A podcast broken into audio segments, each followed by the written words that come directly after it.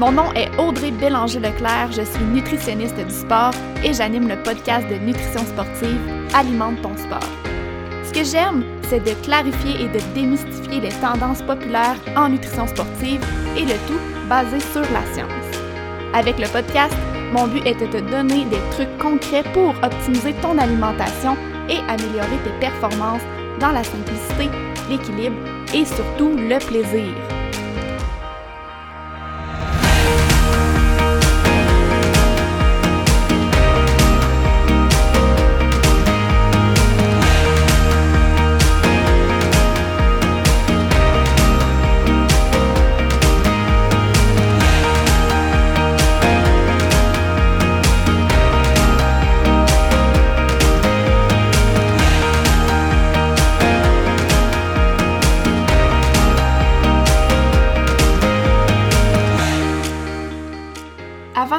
Dans le vif du sujet du jour, j'ai envie de prendre quelques minutes pour te parler de ma formation complètement gratuite, 4 étapes pour réussir tes objectifs de course en sentier.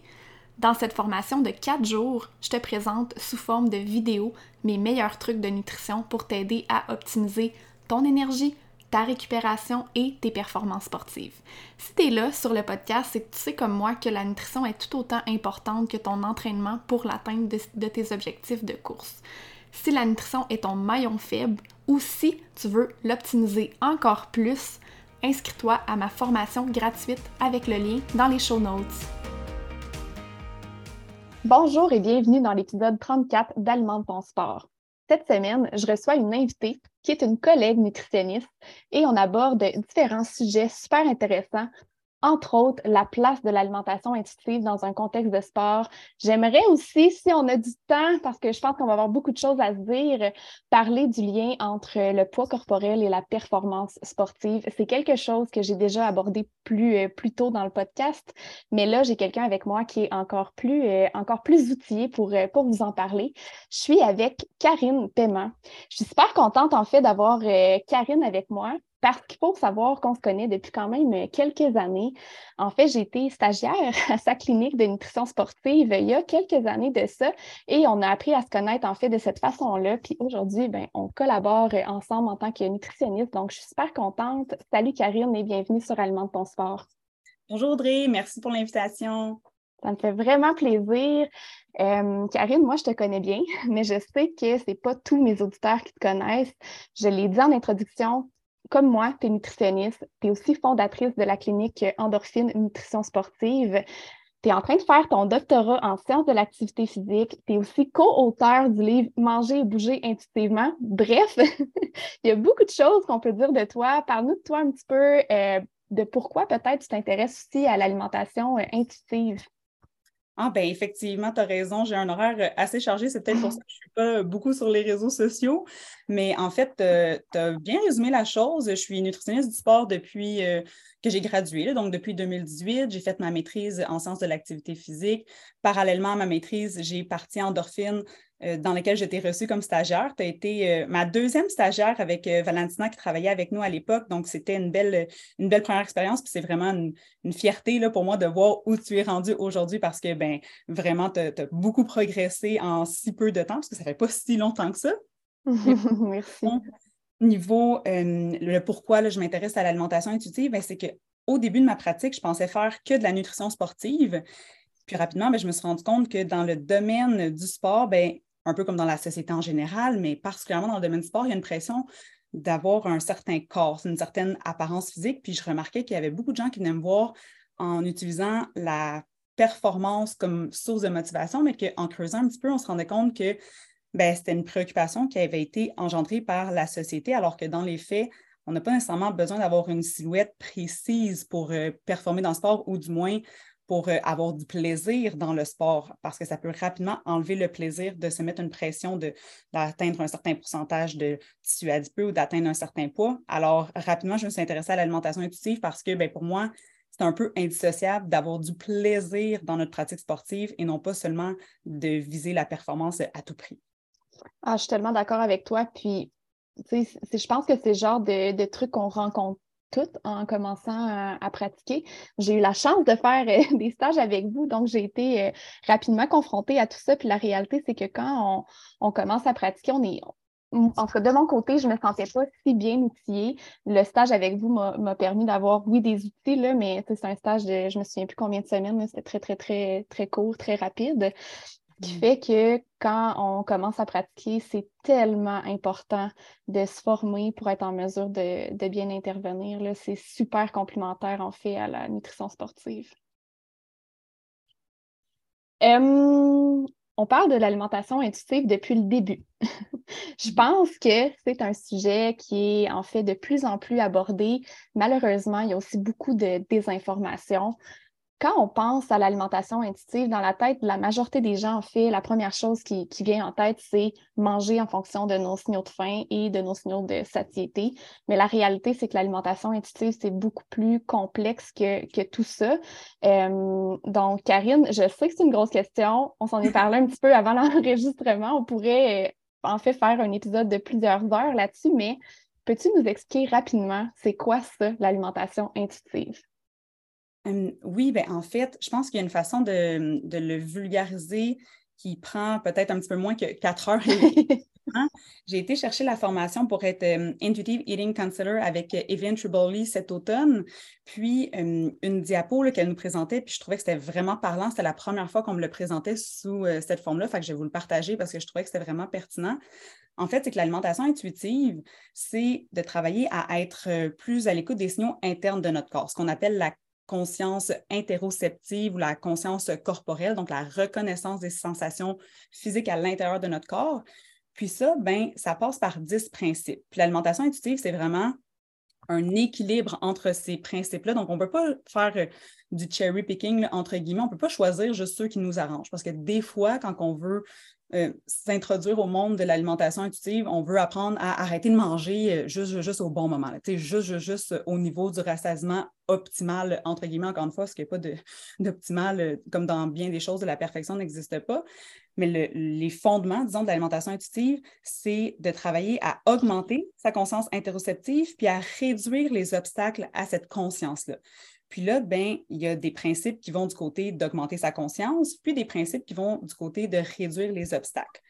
Donc, pour euh, être davantage à l'écoute de ses signaux internes, donc d'augmenter sa conscience, il y a les, il y a les principes d'honorer sa faim, donc de reconnaître, mais aussi de répondre à sa faim, de découvrir la satisfaction, donc d'avoir du plaisir à manger, de ressentir le rassasiement, donc d'être à l'écoute de comment notre corps manifeste le manger suffisamment, euh, d'observer ses émotions avec bienveillance parce que ben, les émotions, ça génère des sensations physiques dans notre corps. si je suis stressée, ben, ça se peut que je sois un petit peu fébrile, que je sente des palpitations cardiaques, par exemple, ou si je suis euh, euh, peinée, ben, je vais peut-être sentir un creux au niveau de ma poitrine. Donc, il y a vraiment des manifestations physiques liées aux émotions. Puis le dernier du côté d'augmenter sa conscience interoceptive, c'est de bouger puis de ressentir la différence, donc d'être à l'écoute de son corps quand on bouge. Puis de l'autre côté, du côté des principes qui sont associés à réduire les obstacles à notre fameuse conscience corporelle, ben, c'est tout ce qui est en lien avec les croyances, les règles, les pensées. Donc ça, c'est les principes euh, qui nous amènent à rejeter la culture des diètes, à défier sa police alimentaire, donc le discours interne un petit peu euh, parfois rigide et dur envers nous-mêmes qu'on peut avoir quand on pense à la nourriture. Euh, faire la paix avec la nourriture, donc se permettre de manger tous les aliments euh, dans la mesure où ils font du bien à notre corps et qu'ils font du bien à, notre tête, à nos émotions. Euh, respecter son corps, donc de ne pas toujours vouloir le changer. Et finalement, d'honorer sa santé avec une alimentation bienveillante, qui est souvent le principe qu'on ne voit pas hein, sur les réseaux sociaux, parce que sur les réseaux sociaux, quand que les gens vont publier euh, quelque chose, faire une vidéo ou une infographie ou quoi que ce soit, bien, on a un nombre de mots, d'images ou de temps limité. Puis c'est souvent celui-là que les gens comprennent moins de l'alimentation intuitive, c'est que l'alimentation intuitive, c'est pas juste manger n'importe quoi, n'importe quand, c'est aussi choisir des aliments qui me font du bien. Donc, honorer sa santé avec une alimentation bienveillante, c'est prendre des aliments qui vont faire du bien à mon corps et qui vont faire que je me sens bien par la suite. Ah, c'est tellement bien expliqué. Je savais que tu allais être bonne pour expliquer tout ça. Euh, je reviens sur le dernier point que tu as dit premièrement. Tu as dit aliments qui me font du bien. Et là, ça m'amène à faire le pont euh, entre l'alimentation intuitive et la nutrition sportive. Selon toi, c'est quoi la place de l'alimentation intuitive dans un contexte de sport? Mais effectivement, c'est un bon, pont là, que tu fais ici. C'est que dans le fond, moi, un exemple que j'aime bien donner, puis euh, si vous m'avez déjà entendu parler dans d'autres podcasts ou euh, dans les cours que je donne à l'université, c'est un, exemple que je donne souvent, c'est que ça se peut que j'ai vraiment, vraiment envie de manger une poutine ou peu importe quel autre aliment qui serait plus riche en gras, mais que j'ai aussi planifié un entraînement dans les 30 prochaines minutes ou dans la prochaine heure. Puis c'est à ce moment-là que j'ai le temps de m'entraîner. J'ai peut-être un rendez-vous avec une amie pour aller courir. Donc, c'est vraiment le, timing de mon entraînement il est planifié. Donc, même si j'ai vraiment envie de manger quelque chose à ce moment-ci, bien, je suis capable quand même de me projeter dans le temps que ben, ça ne me fera pas du bien de manger une poutine si je vais courir dans 30 minutes. clairement, je n'aurai pas de plaisir dans ma course, je risque d'avoir des reflux, je risque de trouver ça difficile, je risque de ne pas avoir d'énergie. Donc, l'alimentation intuitive m'aide à porter attention à comment mon corps réagit aux aliments. Puis c'est là où ça va me permettre de faire des choix qui sont plus éclairés, mais pas parce que je vais me sentir coupable si je mange une poutine d'aller courir après, puis que je vais avoir l'impression que, je vais avoir comme perdu mon temps parce que mon entraînement va être moins efficace. Non, je vais prendre la décision éclairée de garder ma poutine pour un autre moment parce que là, là maintenant, j'ai goût de me sentir bien dans, mon, dans ma pratique sportive, que ce soit mon entraînement ou tout autre euh, type d'activité physique. Alors, nécessairement, l'alimentation intuitive, c'est d'être connecté, oui, dans le moment présent à mes signaux corporels, mais d'être capable de me projeter dans le temps, puis de m'imaginer comment je vais me sentir par la suite, puis de le faire dans une intention qui est bienveillante envers mon corps. Mm-hmm. je pense que c'est important de faire la différence entre la restriction versus faire des choix bienveillants, bienveillants en fonction de nos entraînements, justement. C'est deux choses complètement différentes. Mm-hmm. Puis des fois, on a l'impression, euh, on ne le sait pas tout le temps qu'on est dans la restriction. Hein, on le fait, ben, c'est pour prendre soin de mon corps que je fais ça. Mais s'il y a de l'anxiété liée à mes choix, si euh, il y a un imprévu, puis que finalement, je n'ai pas le choix de prendre un, aliment ou d'annuler un entraînement ou de faire quelque chose qui n'était pas optimal, puis que là, je me sens coupable, puis que ça me rend anxieuse, là, ça peut être un indicateur que ben, peut-être que je ne suis pas dans la bienveillance envers mon corps, puis que peut-être que je suis un petit peu trop rigide dans mes habitudes de vie. Puis c'est là où il y a un, travail de réflexion à faire par rapport à soi. Oui, vraiment. Puis quand on pense à la restriction, souvent, j'ai beaucoup de clients qui, pensent que la restriction, en fait, c'est justement de faire des diètes avec un nom. Mais la mmh. réalité, c'est que la restriction, ça peut être très sournois. Parfois, on, ne pense pas qu'on fait de la restriction, mais il y a tout plein de formes de restriction. Il y a, oui, les diètes, donc les diètes avec un nom, mais peux-tu justement nous, donner des exemples de d'autres types de, restrictions qu'on peut avoir? Ah ben mon Dieu, il y en a plein. les féculents, les fameux féculents. Donc, si on a l'impression qu'il ne faut pas en manger ou qu'il faut réduire vraiment beaucoup parce que ben, c'est des glucides, puis que là, on a l'impression, on a des croyances en lien avec le fait que les, pains, pâtes et pommes de terre, ça pourrait faire prendre du poids puis que c'est donc désastreux. Alors que c'est tout le contraire, on a besoin de glucides pour euh, notre pratique sportive, puis même sans nécessairement avoir de, un gros volume d'entraînement, on en a besoin comme source d'énergie simplement pour notre corps.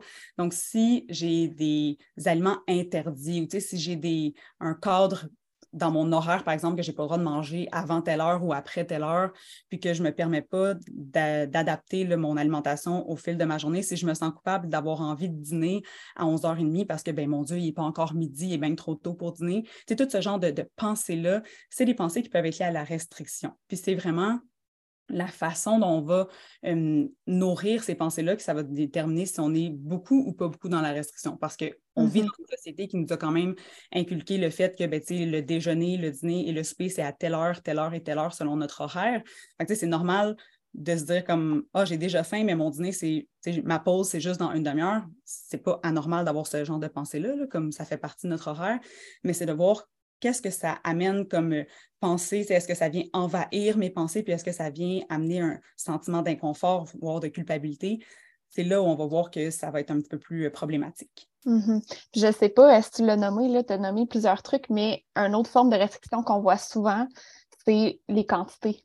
Donc, mm-hmm. de se permettre de manger des, des quantités X puis ça, s'arrête là. Donc, si on a faim pour plus que la quantité qu'on se permet, ben, on ne va pas manger plus nécessairement. Fait que ça aussi, c'est une forme de, restriction. Je, peux donner un exemple concret, les fameuses amendes.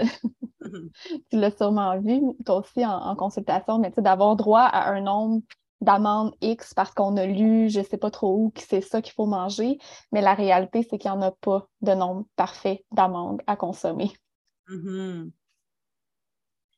Mm-hmm. autre point, en fait, tu disais que la, première étape de l'alimentation intuitive, c'est d'augmenter notre conscience introspective et pour ça, il faut honorer sa faim j'ai envie qu'on parle justement des différents types de faim. Ça me fait penser à beaucoup de clients, en fait, qui vont vivre de la culpabilité quand ils mangent pour d'autres raisons que la faim physique. Hein. La faim physique, c'est celle qu'on connaît, qu'on connaît le plus. C'est les gargouillements dans le ventre, avoir une sensation de, de dans le ventre.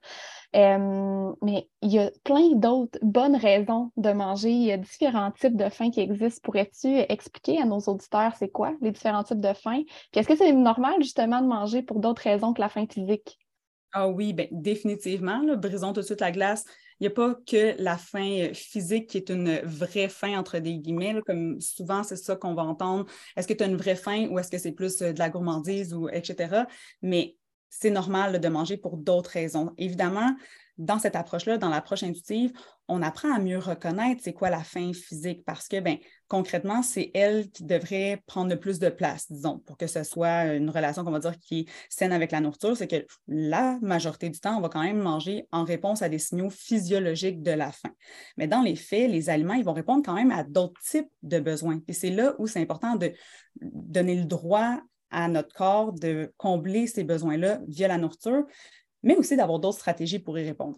Par exemple, il peut avoir la faim plus liée à nos émotions. Donc, si je vis une émotion, j'ai envie d'apaiser peut-être l'émotion que je vis, ben, c'est normal des fois d'aller chercher des aliments pour répondre à ce besoin d'apaiser nos émotions. Puis ça, c'est vrai autant pour des émotions qu'on va dire euh, positives, qui sont euh, agréables, comme euh, la joie, célébrer quelque chose, souvent, on va voir un petit peu plus les émotions euh, qu'on va dire inconfortables, voire euh, douloureuses, comme euh, avoir de la peine, être stressé, vivre de, l'anxiété, etc. Donc, d'aller manger pour répondre à ça, c'est tout à fait adéquat aussi dans la mesure où ce n'est pas notre seul outil pour répondre à nos émotions, puis dans la mesure aussi que ça ne génère pas davantage d'émotions inconfortables, voire douloureuses par la suite. C'est-à-dire que si disons, j'ai de la peine, je vais manger mes émotions, puis que là, après ça, ben, je me sens, en plus d'avoir de la peine, je me sens coupable, puis je me tape sur la tête. Ben là, peut-être que la stratégie n'était euh, pas optimale, disons-le comme ça. Sinon, il y a la fin aussi sensorielle. Tu sais, je le disais un petit peu plus tôt, un des principes de l'alimentation intuitive, c'est de découvrir la satisfaction. Parce que, ben, encore une fois, je vais d'un un, exemple que j'aime bien utiliser parce que moi, ça, me représente tout à fait. Là. Je l'ai déjà fait faire ça, manger selon mes besoins nutritionnels, calculer mes if it fits your macro comme protéines, glucides, lipides. Ça se peut tout à fait que j'ai un repas, disons, de, poulet bouilli, de riz brun, puis de brocoli bouilli, puis que ce repas-là réponde spécifiquement à mes besoins nutritionnels théoriques. Là. Encore une fois, il y a une marge d'erreur, mais disons que ça répond à mes besoins énergétiques et en nutriments en théorie, mais que ben, c'était plate à manger. J'ai j'ai encore le goût de manger quelque chose peut-être de, plus croustillant, de sucré, de salé, bref, qui va venir satisfaire mes besoins plus sensoriels parce que ben, mon cerveau, aime ça, euh, être stimulé par différents sens, donc aller sécréter de la dopamine qui va faire en sorte que je trouve ça agréable de manger. Si je ne réponds pas à ce besoin-là, ben, ça se peut que j'ai le goût de manger au-delà de ma faim puis c'est parce que ben, j'ai comblé peut-être mes besoins nutritionnels, mais pas sensoriels. Ensuite, il y a la faim qu'on va dire peut-être un petit peu plus liée euh, à l'aspect social de la chose. Donc, si je vais dans un contexte où euh, on est au restaurant avec des amis, bien, ça se peut que je n'ai pas énormément faim, mais d'aller juste prendre un verre d'eau alors que tout le monde mange autour de moi, ben, c'est peut-être pas euh, réaliste. on est dans un contexte où on partage un repas. Je peux essayer de prendre quelque chose de plus léger en fonction de ma faim. Donc, si j'ai une très faim, ben je prends ce que j'ai envie de prendre selon ma faim. Mais si j'ai moins faim, mais que je suis dans un contexte social, puis que les gens autour de moi mangent, puis que ça sent bon, puis que j'ai le goût de, partager ce repas-là avec eux, ben, c'est peut-être de prendre une plus petite portion, puis de prendre un petit peu plus le temps de la savourer pour éviter de tomber dans l'inconfort par la suite, parce qu'il y a ce risque-là quand on mange pour des raisons, des, types de faim qui sont autres que la faim physique, mais c'est de s'assurer de ne pas tomber dans l'inconfort, voire justement disons que l'inconfort, on peut vivre avec, mais si je me sens vraiment très ballonnée, bien, ça se peut que je ne profite plus autant de ma soirée, par exemple, avec des amis, parce que ben là, j'ai mal au ventre. Donc, c'est de trouver un, équilibre dans ces différents types de fins-là qui viennent euh, compléter finalement la faim physique et la faim en plus liée à des besoins en nutriments, en énergie, versus les autres, que c'est un petit peu plus d'un point de vue soit émotionnel, sensoriel ou social, où là, on va venir euh, répondre à d'autres besoins, mais où il faut moduler un petit peu la quantité d'aliments qu'on prend pour éviter de tomber euh, dans l'inconfort si on va trop au-delà de notre rassasiement. Mm-hmm. Puis je fais des liens entre les différents concepts que tu as abordés. Tu on parlait de, satisfaction euh, pour, pour répondre entre autres aux besoins de la faim sensorielle, mais il faut comprendre que c'est très difficile d'atteindre cette satisfaction-là quand on est justement dans la restriction, quand on ne profite pas du moment, qu'on n'est pas à l'écoute de ce qui se passe à l'intérieur de notre corps, justement, pendant qu'on mange l'aliment parce que c'est, par exemple, un aliment interdit. Très difficile d'atteindre cette satisfaction-là quand on essaie de manger avec un contrôle, contrôle de quantité, etc., etc. Fait que ça aussi, c'est important à garder en tête. Oui, puis tu vois, une des choses aussi là, en lien avec euh, la capacité d'être à l'écoute de cette fin plus sensorielle-là, puis d'être capable d'y répondre, ben, c'est beaucoup lié justement à ma conscience interne, à ma conscience interoceptive, ce qui se passe dans mon corps. Si je suis beaucoup dans ma tête, je ne suis pas beaucoup dans mon corps. Donc, si je suis beaucoup dans mes pensées, dans mes croyances, dans mes restrictions, puis que je suis en train de me dire que oh, j'aurais pas dû manger ça, donc euh, vite, vite, je vais manger rapidement pour que ce soit fini, puis que je sois comme un peu débarrassée de l'inconfort que je vis de manger un aliment que je ne me permets pas habituellement, ben, je ne permets pas à mon corps, à mon cerveau de recevoir l'information que hey, c'était le fun ce que je suis en train de manger, c'est mm-hmm. savoureux, la texture, les saveurs, tout ça parce que je suis beaucoup dans ma tête et moins dans mon corps. Donc, c'est pour ça qu'il y a vraiment des principes liés pas juste à mes sensations physiques, mais beaucoup liés à mes croyances, mes règles, mes pensées, parce que ça, ça vient nous empêcher d'être intuitifs si on ne règle pas ce, volet-là là, également. Tout à fait. Revenons euh, à la fin physique, en fait. La particularité avec le sport, c'est que si on a une journée de gros entraînements, c'est possible qu'en fait notre fin physique soit moins présente. On le sait, j'en ai déjà parlé dans le passé, euh, que ce soit sur le podcast ou dans, des euh, posts sur les réseaux sociaux. Le sport, en fait, c'est anorexigène. Ce que ça veut dire, c'est que ça, diminue nos sensations de faim physique. C'est un peu contradictoire hein, parce qu'en réalité, on le sait, ça augmente nos besoins nutritionnels. Euh, est-ce que tu as des trucs à donner aux gens par rapport à ça? Oui, bien, en fait, c'est euh, dans, le livre Manger et bouger intuitivement, on parle d'une faim un peu, euh, disons, rationnelle. Donc, on, peut rationaliser aussi le fait que ben, il y a des contextes. Tu donnes l'exemple du sport, ça pourrait être aussi quand on, est malade, on, on reste mm-hmm. faim. Ben, c'est pas anormal, puis c'est pas contre-intuitif de se donner le droit de réfléchir à est-ce que ça fait du sens que je mange pas alors que j'ai dépensé X nombre d'énergie. ça fait deux heures que je suis sur le vélo ou ça fait trois heures que je cours en sentier. C'est nécessairement, même si je n'ai pas une faim énorme physiologique clairement euh, que j'arrive à identifier, mais je suis capable de réfléchir au fait que ben, peut-être que mes besoins sont présents, mais que je ne les ressens pas. Le but, ce n'est pas de se forcer à manger et d'avoir mal au cœur. Hein. On s'entend qu'on ne va peut-être pas aller manger quelque chose de très lourd sur notre digestion, c'est là où l'alimentation intuitive peut être intéressante, c'est de se poser des questions par rapport à qu'est-ce qui passe pour moi dans ce contexte-là. Donc, on s'observe, on voit qu'est-ce qu'on a déjà essayé par le passé, puis qu'est-ce que là, là, maintenant, même si je n'ai pas faim, qu'est-ce que je m'imagine que je pourrais manger? Souvent, ça va être des choses un peu plus euh, liquides, un petit peu plus euh, sucrées, acidulées, fruitées. Je pense entre autres à, des smoothies que des fois, ça va être plus facile à consommer quand on vient de faire un gros entraînement. Des fois, ça peut être des choses un petit peu plus euh, salées aussi, des, des, petits craquelins, des choses comme ça, parce que ben, on a perdu beaucoup d'électrolytes dans notre sueur, par exemple. Donc, c'est de voir, on a tous des, préférences, des tolérances qui sont individuelles. Donc, c'est de faire des essais-erreurs, hein, un peu comme quand on planifie notre stratégie nutritionnelle euh, pré-course puis pendant la course. Mais le post-course, ça se teste aussi, voir qu'est-ce qu'on tolère bien après un entraînement selon effectivement qu'on n'a pas faim, mais qu'on a dépensé beaucoup d'énergie parce que ben, si on a un volume d'entraînement qui est élevé, si je ne refais pas tout de suite ou du moins rapidement mes réserves de glycogène, si je ne veux pas apporter des protéines pour reconstruire les, fibres musculaires qui ont été brisées, mais ça se peut que mes entraînements soient moins efficaces et que je progresse moins efficacement. Après ça, il faut faire attention de ne pas tomber dans justement la préoccupation trop importante de prendre la collation post-entraînement parfaite c'est bien d'avoir des connaissances. Puis ça, je pense que dans différents épisodes de tes balados, tu en parles déjà justement de la répartition des protéines, puis de différents sujets comme ça qui vont nous aider à prendre des décisions éclairées. Mais c'est de trouver un équilibre justement entre l'écoute de mon corps, être capable de se projeter dans le temps, être capable de faire des, des retours dans le passé de comment je me suis sentie après avoir mangé tel ou tel aliment, après tel ou tel entraînement, puis mes connaissances nutritionnelles. Puis tout ça mis ensemble va m'aider à prendre des décisions au meilleur de mes connaissances, au meilleur de mes ressentis au niveau de mon physique pour essayer d'optimiser mes choix par la suite après mes entraînements. Mais ça, c'est du cas par cas et c'est de l'essai-erreur. Donc, euh, tout est dans la nuance, chose que parfois les, gens aiment ça avoir des réponses euh, claires, nettes et précises, mais ça dépend d'une personne à l'autre. Oui, puis tu l'expliques tellement bien. En fait, la réalité, c'est qu'il n'y a pas de recette parfaite. Puis il y, a beaucoup de personnes qui aimeraient qu'on leur dise ben voici ce qu'il faut que tu fasses. c'est ça. Mm-hmm. Mais c'est tellement plus complexe que ça. Il faut tellement tenir compte de plusieurs facteurs. Ce que je dis toujours, c'est étape numéro un, ben, travailler tout ce qu'on parle depuis le début, là, tout ce qui est alimentation étudiée, je pense que c'est la base pour tout le monde.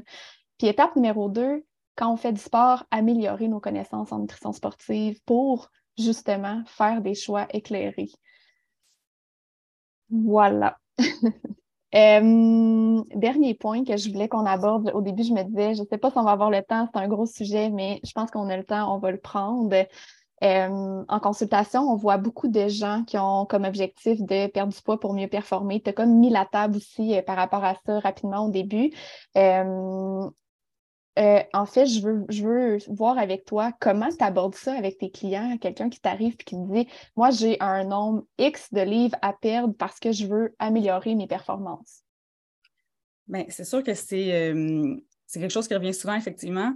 Puis ça va dépendre d'une personne à l'autre, le comment je vais l'aborder, mais de façon générale, je vais voir d'où vient cette, euh, croyance-là. D'où vient l'impression que de perdre X nombre de livres va nécessairement faire que je vais mieux performer parce que bien, dans les faits, si actuellement mes habitudes alimentaires, mon entraînement, euh, mon sommeil, ma gestion de stress, si mes habitudes de vie en général sont optimales, ben, si je perds du poids, ça se peut que ça nécessite que je coupe dans mes apports énergétiques, que j'augmente de beaucoup mon volume d'entraînement, puis que cette perte de poids-là soit aussi associée à ce qu'on appelle le, déficit relatif en énergie dans le sport, le, REDS, puis que là, mm-hmm. ben, dans le fond, j'ai pas assez d'énergie pour mes fonctions euh, de base de mon corps. Donc, je vais, oui, peut-être perdre du poids, mais je vais être plus à risque de blessures, je vais être plus à risque d'attraper des virus, je vais être à risque d'aménorer, donc de ne plus avoir mes menstruations parce que ben, mon corps, comme tu n'es pas capable d'avoir un enfant, toi, en ce moment, comme tu n'as pas assez d'énergie pour gérer un deuxième euh, être vivant parce que tu n'as pas assez d'énergie pour te gérer toi-même. Donc, si j'ai besoin de tomber dans un déficit énergétique comme celui-là pour atteindre un poids X, ben, on peut s'attendre à ce que les performances ne hein, soient pas mieux, même si je suis plus légère. Notre corps, c'est plus qu'un objet inerte. C'est comme en théorie, oui, être plus léger, c'est plus facile à déplacer. C'est une masse plus légère. Si je prends un poids de 5 livres versus un poids de 50 livres, plus, plus facile de déplacer le poids de 5 livres. Ça, on, est tous d'accord. Par contre, notre corps, c'est un, mélange de plein de mécanismes. C'est pas, euh, pas juste physiologiquement, c'est pas juste des muscles qui se contractent puis qui, avancent. Il y a aussi l'aspect émotionnel, il y a aussi la préparation mentale. si je si je mange pas suffisamment, ben ma motivation va peut-être en prendre un coup aussi. Si je vais avoir moins d'énergie, je vais être plus irritable. Donc, il y a vraiment beaucoup de facteurs à considérer en dehors du poids en tant que tel. Donc, est-ce que cette perte de poids-là, elle est réaliste d'un point de vue juste habitude de vie, c'est dans mon horaire, est-ce que je peux me permettre cette perte de poids-là sans impacter le reste de, ma vie, autre que le sport? Mais après ça, il y a aussi le fait, est-ce que ça va réellement contribuer à ma performance sportive? Pas nécessairement. En fait, souvent, c'est le contraire. Souvent, ça va nuire à ma performance sportive si je pars d'habitudes de vie qui sont relativement déjà euh, équilibrées. Après ça, ça se peut qu'il y ait un potentiel de perte de poids. ça se peut qu'on on se retrouve face à quelqu'un qui a des habitudes de vie qui pourraient être améliorées, puis que ça, ça se résulterait par une perte de poids. Puis tant mieux, on n'est pas contre la perte de poids quand on parle de l'approche intuitive, on est plus contre l'idée que c'est la seule voie pour se sentir mieux dans notre corps puis pour performer parce que c'est pas vrai. Puis c'est pas nécessairement réaliste pour tous parce que des fois, on a déjà de saines habitudes de vie, puis il n'y a plus de potentiel de perte de poids. D'essayer de perdre du poids, ça va être contre-productif. Donc, c'est une longue réponse à une question pourtant pas ça, mais en gros, on va d'abord voir s'il y a un potentiel de perte de poids, puis on va voir aussi s'il y a un risque de nuire davantage que d'aider d'aller dans cette direction-là.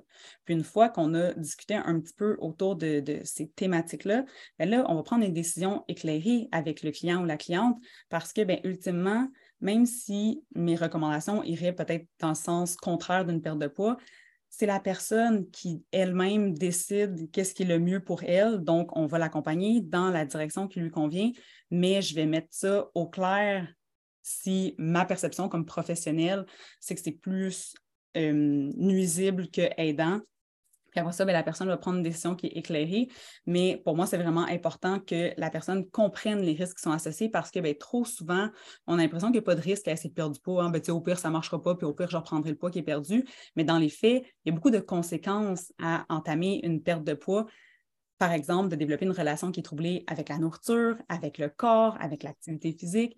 Puis ça peut se développer même en troubles de comportement alimentaire. Puis ça, ben, dans le domaine sportif, comme je disais d'entrée de jeu, c'est très, très, très présent. Un peu comme tu le disais euh, par rapport aux diètes, des fois, on a l'impression qu'on n'est pas dans la restriction parce qu'on n'a pas une diète avec un nom, mais on peut aussi vivre une relation troublée avec notre corps ou même avoir un trouble de comportement alimentaire, puis de ne pas le savoir parce que ben, ça n'a pas été diagnostiqué. Puis surtout dans le contexte sportif, ben, c'est beaucoup, beaucoup valorisé. Hein. Quelqu'un qui fait beaucoup, beaucoup d'activités physiques, on encourage ça, on, est impressionné, on a des collègues qui vont nous féliciter, alors que des fois, ça, ça cache quelque chose hein, de vouloir absolument faire tant d'activités physiques, de vouloir brûler tant de calories. Des fois, il faut, se poser des questions, puis c'est là où euh, c'est notre rôle comme professionnel à, toi et moi, puis aux, autres euh, professionnels qui en vont entourer les, personnes qui pratiquent des sports, c'est de questionner puis de voir d'où vient la motivation, puis pourquoi on veut faire autant d'activités physiques. Évidemment qu'il y a plein d'autres raisons qu'un trouble alimentaire sous-jacent, on s'entend, mais c'est important de ne pas faire comme si ça n'existait pas parce que ben, c'est très présent.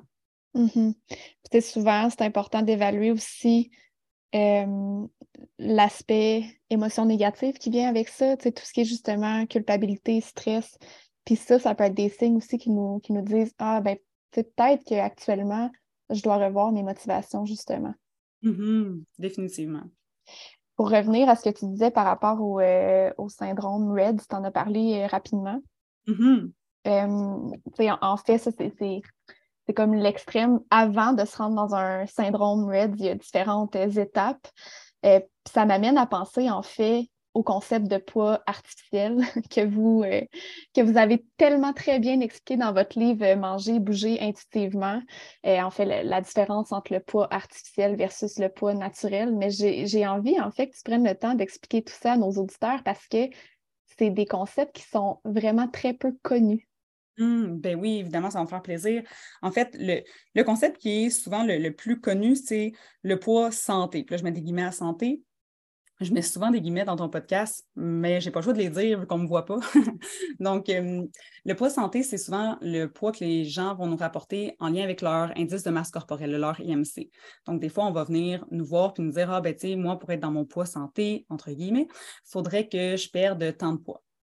Donc, ça, c'est le concept qui est souvent connu, mais c'est un concept qui est, euh, disons, désuet, qui n'est pas, euh, en fait, à la base, servait plutôt à quantifier euh, un petit peu plus l'état de santé des populations en lien avec un risque associé à la santé, risque qui est euh, une corrélation et non une causalité. Donc, le poids ne cause pas les maladies, c'est important de le nommer, mais le poids peut être associé à certaines maladies, ce qui est deux choses totalement différentes. Mais souvent, c'est ce concept-là, disons, qui est, un petit peu plus connu.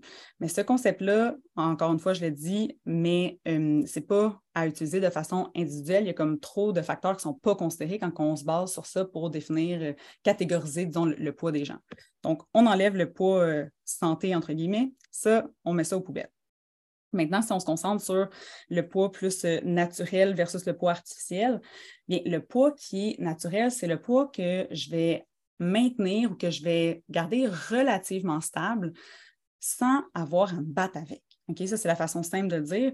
C'est que si j'adopte une alimentation qui est équilibrée, qui, qui est en harmonie avec mes besoins, oui, physiologiques, mais les autres besoins que j'ai nommés précédemment, donc euh, émotionnels, sensoriels, etc., puis que je fais de l'activité physique pas à outrance, seulement dans le, plaisir, puis que j'ai un mode de vie qui est actif, ben, c'est le poids que je vais maintenir même si j'ai une grosse fin de semaine euh, avec, euh, disons, plein de soupers euh, dans le temps des fêtes ou peu importe, mon poids va être relativement stable parce que je vais être capable d'être à l'écoute de mon corps, puis je vais me réajuster sans avoir à me peser puis à me dire Oh mon Dieu, j'ai pris cinq livres dans le temps des fêtes, il faut vraiment que je fasse attention au retour des vacances. Non. Quand j'ai un poids qui est relativement stable, qui est naturel, c'est que mon corps, c'est l'endroit où lui, il est confortable. Donc, je vais y revenir de façon euh, assez facile. Puis facile, je mettre des guillemets, il n'y a rien de facile dans la vie, mais disons que je n'ai pas besoin d'adopter des comportements qui sont restrictifs ou un entraînement qui est excessif pour le maintenir. Ce qui est le cas quand on parle de, de poids qui est artificiel, si j'ai besoin d'être très, très, très rigide dans mon alimentation, que dès que je fais un petit écart, je le vois tout de suite sur la balance, que si je réduis mon volume d'entraînement, bien, tout de suite, ça va se répercussionner sur la balance. Mais là, ça se peut que le poids que j'arrive à maintenir par la restriction, par le volume d'entraînement qui est élevé, mais ça se peut que ce soit un poids qui est artificiel. Puis ça, ben, c'est peut-être pas un poids qui est optimal. Mais encore une fois, on n'est pas dans la peau des personnes, on ne veut pas décider à leur place de si eux sont bien dans la restriction et qu'ils veulent rester là-dedans. Mais malheureusement, plus souvent qu'autrement, c'est un poids qui n'est pas réaliste à maintenir à long terme. Donc, c'est un, poids qu'on on se bat avec pour le maintenir, puis que c'est un poids souvent qu'on va revenir à. Donc, si j'ai déjà pesé ce poids-là quand que je faisais une diète, quand que je faisais attention, quand que je m'entraînais beaucoup, quand j'avais plus de temps pour m'entraîner, souvent avec l'arrivée, par exemple, d'enfants, un changement de carrière, ou quand, quand il y a des choses qui changent dans notre vie, ben, c'est plus réaliste d'accorder autant de temps puis d'énergie à maintenir ce poids-là. Mais là, on, va se sentir mal parce qu'on a déjà réussi à le maintenir puis on va vouloir y retourner. Mais si ça demande autant d'énergie puis que ça demande autant d'efforts, ben, c'est peut-être pas un poids qui est naturel pour notre corps. C'est peut-être pas un poids qui est optimal pour notre corps. Donc, c'est là où il faut se, poser certaines questions. Dans quelle mesure je veux mettre toute cette énergie-là pour me battre contre mon corps, pour maintenir un poids qui est plus artificiel, versus de me donner le droit d'aller plus vers un poids qui est naturel, que mon corps, pour lui, c'est réaliste d'être là sans avoir à me battre avec. Effectivement. ce que j'explique souvent, c'est que notre corps, en fait, connaît son homéostasie sur le bout de ses doigts. Mmh. Euh, l'homéostasie, en fait, c'est son équilibre, que ce soit euh, le pH sanguin, il est capable de réguler son pH sanguin toute seule, que ce soit sa température corporelle, il est capable de réguler sa température corporelle toute seule également. Mais c'est la même chose avec le poids naturel. Il connaît le poids dans lequel il est confortable, puis naturellement parlant, il va tendre pour retourner dans ce poids naturel-là. Fait que c'est ça l'espèce de bataille que tu expliquais tantôt. Euh, mmh. Le corps connaît son équilibre. Oui, puis tu sais, c'est important de nommer aussi que le poids naturel, c'est un poids qui peut fluctuer dans le temps, tu sais, après une grossesse ou après, tu sais, quelqu'un qui a fait beaucoup de, de régimes à répétition, beaucoup de restrictions à répétition, puis qui a fait beaucoup de fluctuations, mais ça se peut que son poids naturel, il y a cinq ans, était de X et que maintenant, il est devenu de Y parce que notre corps va s'être adapté, il va avoir appris à se défendre contre la famine. Puis là, ben, ça peut faire qu'on va avoir plus d'adipocytes, de, qui sont les cellules qui entreposent le, tissu adipeux. Donc, ça peut fluctuer dans le temps, notre poids qui est naturel.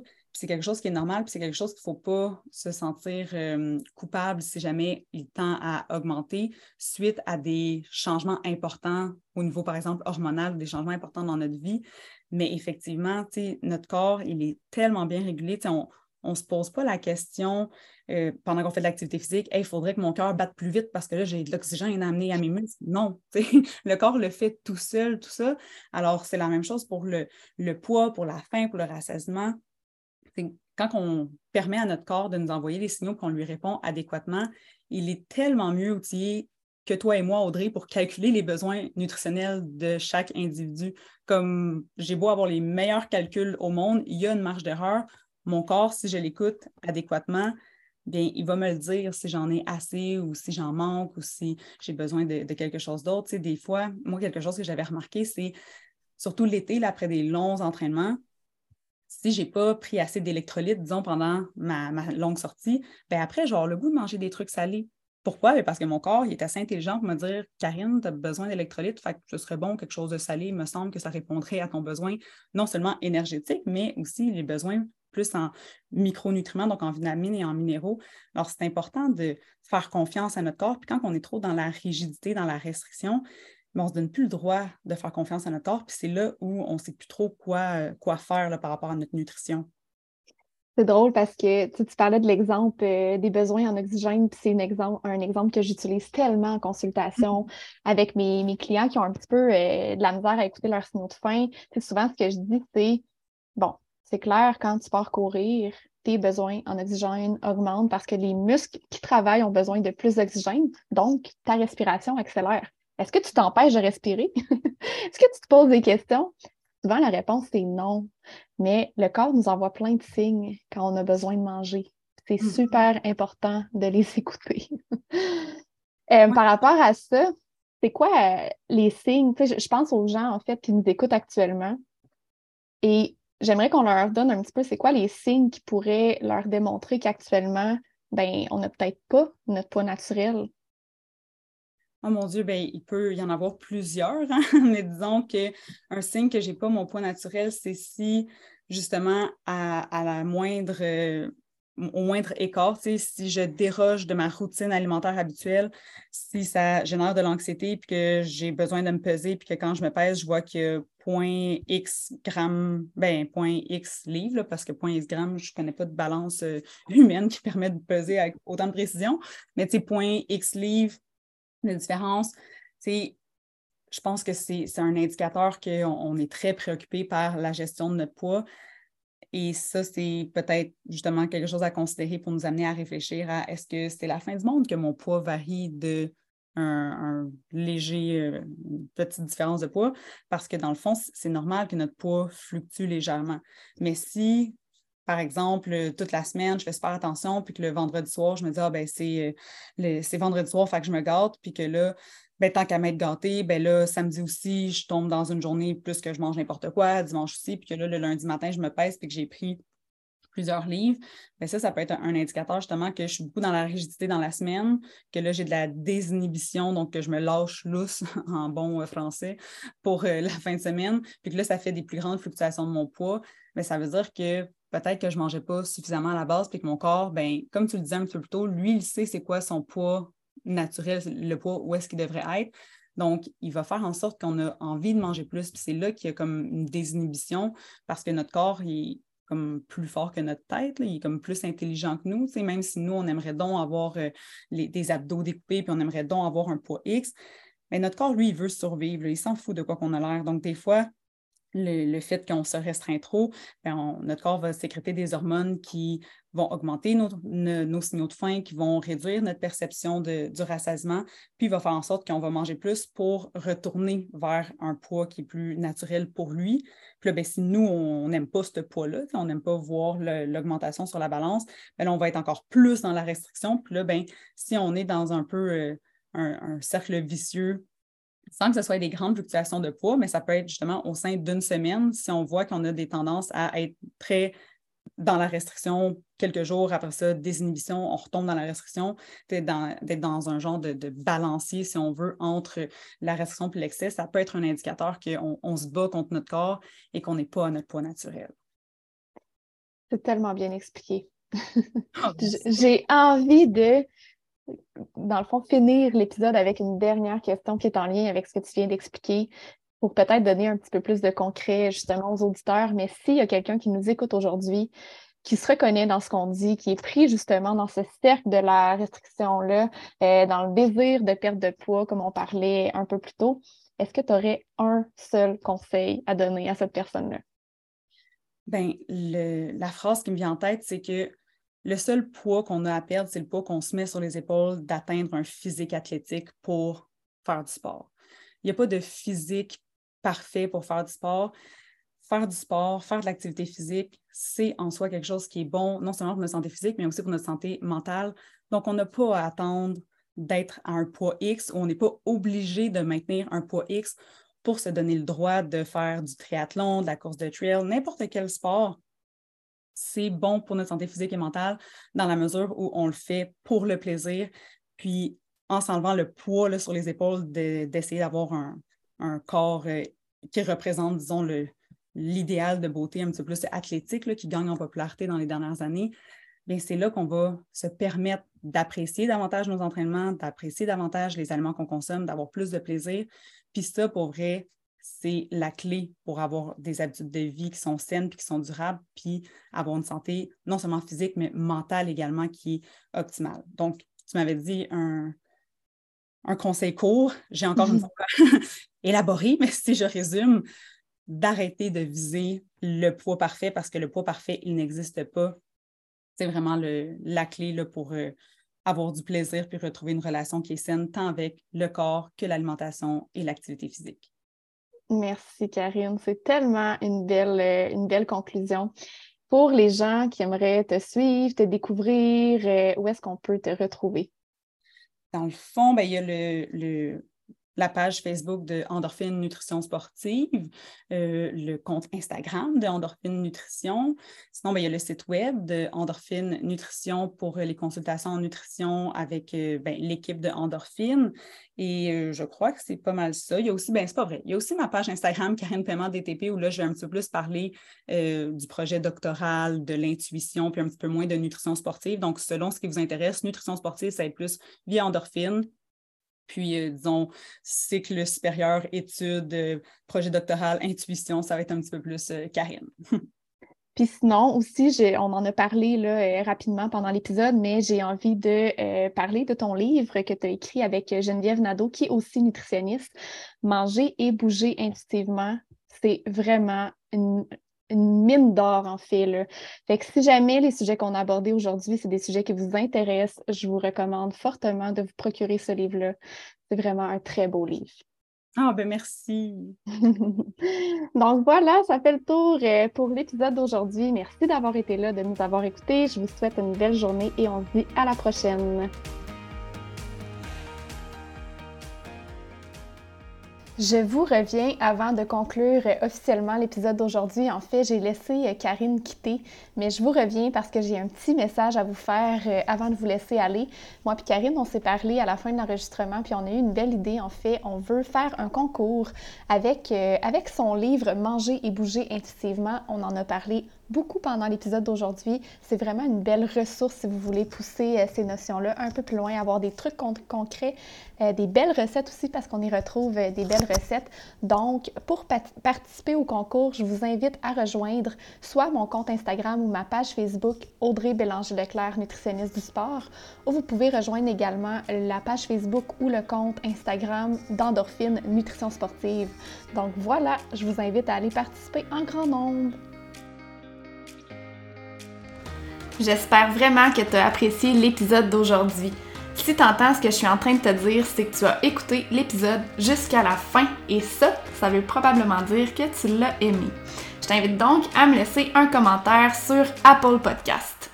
C'est assez simple, il suffit de te rendre sur Balado, de t'abonner au podcast Alimente ton sport et ensuite tu descends jusqu'en bas dans la section commentaires et avis t'invite à cliquer sur 5 étoiles et surtout laisse-moi un commentaire. Dis-moi qu'est-ce que tu as appris de nouveau avec le podcast? Et dis-moi pourquoi tu écoutes Alimente ton sport? C'est la meilleure façon de me supporter dans le podcast et de m'encourager à venir vous jaser le plus souvent possible ici. C'est surtout la meilleure façon de me donner une bonne visibilité. Sur ce, un énorme merci d'être là et on se dit à la prochaine!